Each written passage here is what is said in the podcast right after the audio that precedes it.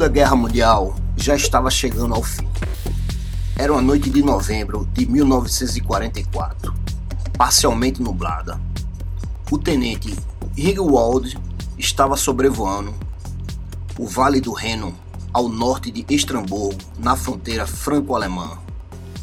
Ele relatou: Gostaria de saber o que são essas luzes nas montanhas eram de 8 a 10 objetos em fila de cor alaranjada brilhante. Então o também tenente Schlueter viu por cima da sua asa direita.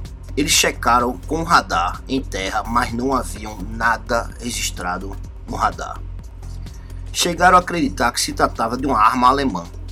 Então Schlueter deu a volta com o avião para combatê-la, mas as luzes haviam desaparecido. No início, os dois militares não disseram nada a ninguém, mas então os avistamentos se espalharam por todo o esquadrão. Foi quando, um mês após o ocorrido, perto de Breisach, na Alemanha, um piloto estava sobrevoando a área. Foi quando ele também viu de cinco a seis luzes vermelhas e verdes piscando em formato de T. As luzes pareciam segui-lo chegando até uma distância de 300 metros de sua aeronave, antes de desaparecer inexplicavelmente. Uma semana após, duas outras tripulações avistaram tais luzes.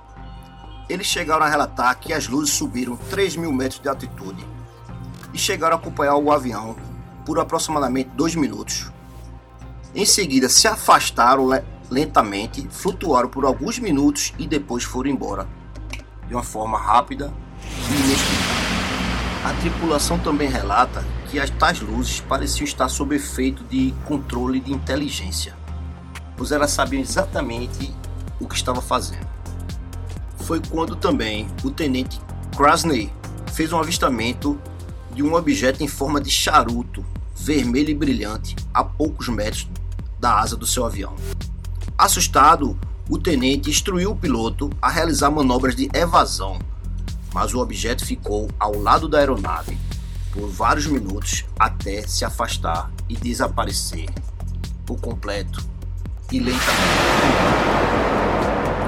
Os aeronautas nomearam as luzes de Full Fighters e alguns pesquisadores atribuem o título da palavra feu, que em francês quer dizer fogo, e fighters de aviões de caça, ou seja, aviões de fogo, já que os militares acreditavam que as bolas também seriam aviões de combate alemães.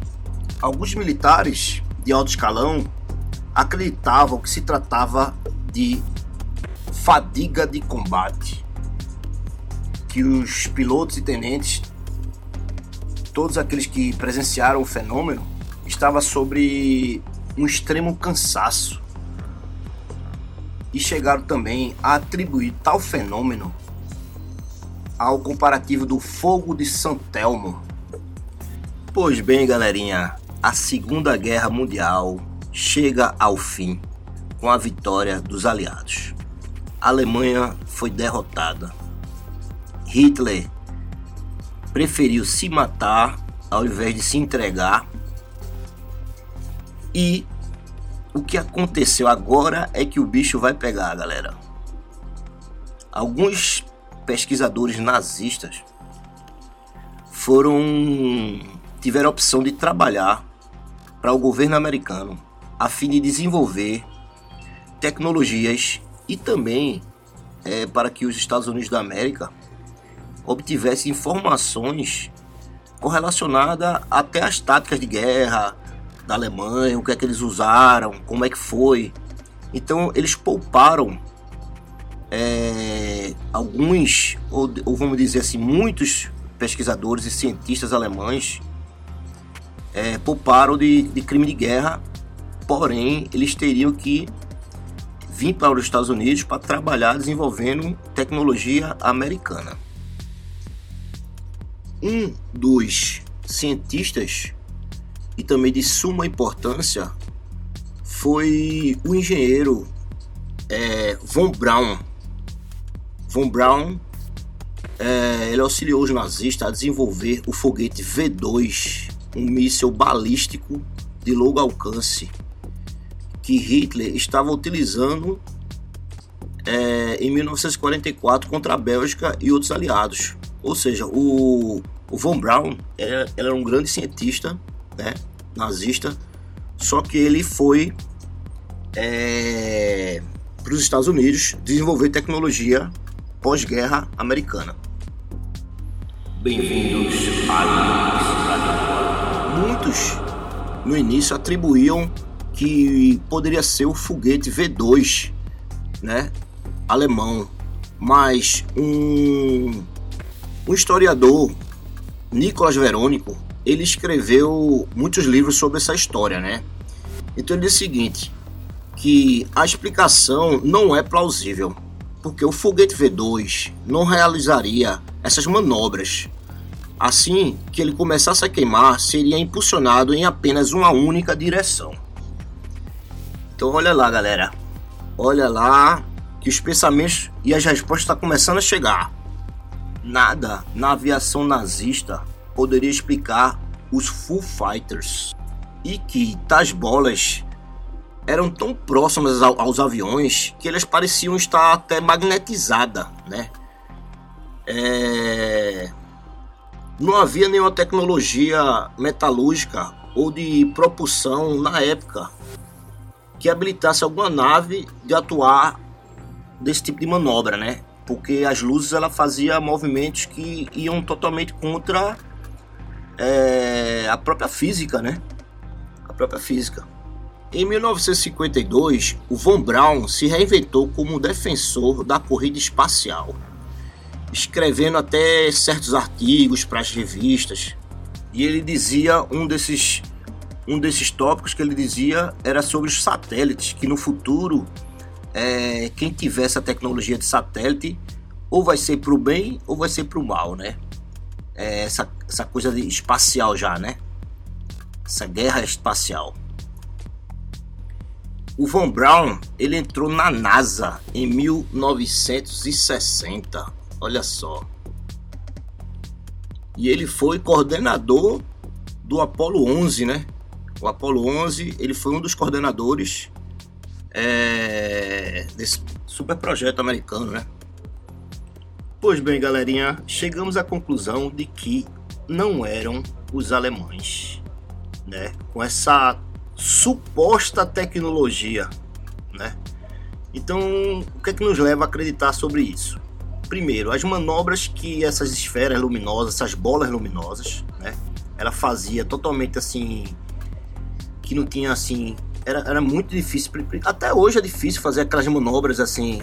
A velocidade a ser atingida, a manobra de um, de um ângulos assim que vai totalmente contra a inércia, né? Sobe, desce, vira, sobe tudo. E o Van Brown ele tava lá já dentro dos Estados Unidos e disse: Olha, a gente não foi não, é, porque a nossa tecnologia a gente tinha uns mísseis e tudo, e mas esse tipo de manobra não. Se fosse para ser o nosso míssil V2, é, teria que seguir numa uma única direção, né? Não ficar fazendo essas coisas.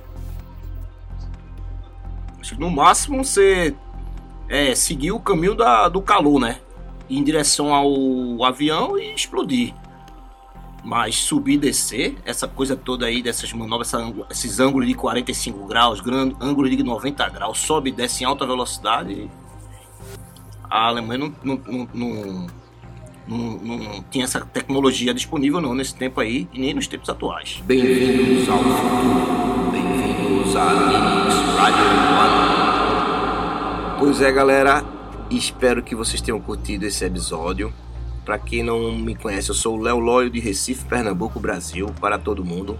Quem quiser conectar a nossa página do Instagram, vai lá no Linux Entretenimento e manda um alô lá. Quem quiser contar uma história, um relato, bater um papo, trocar uma ideia legal. E é isso aí. Esse formato eu preferi fazer esse programa dessa forma. Eu não quis me apresentar no início do programa.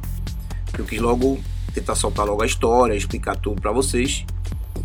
E eu não vou fazer um programa é, totalmente de uma forma linear, repetitiva. Isso tem alguma relação também com o aparecimento de objetos voadores não identificados, que eles não seguem um padrão de aparecimento, entende? Eles podem aparecer de dia, de noite, de tarde, então é mais ou menos uma coisa que existe por isso também agora que eu estava analisando e pensando esse tempo que eu fiquei é, sem lançar nenhum episódio e vai ser assim um programa. Então eu vou ficar criando, cada programa vai existir uma estética de áudio diferente, introdução, meio e fim. E gostaria de mandar um grande abraço para todos os amigos, né, que estão apoiando aí o podcast, torcendo para que dê certo. Estamos apenas no início, vem muita coisa legal por aí. Queria mandar um abraço para a galera de todos os podcasts nacional. É, o pessoal aí que alimentou a minha ideia, né, que deu força para mim de forma espiritual. Foi aí que eu, que eu quis fazer esse podcast.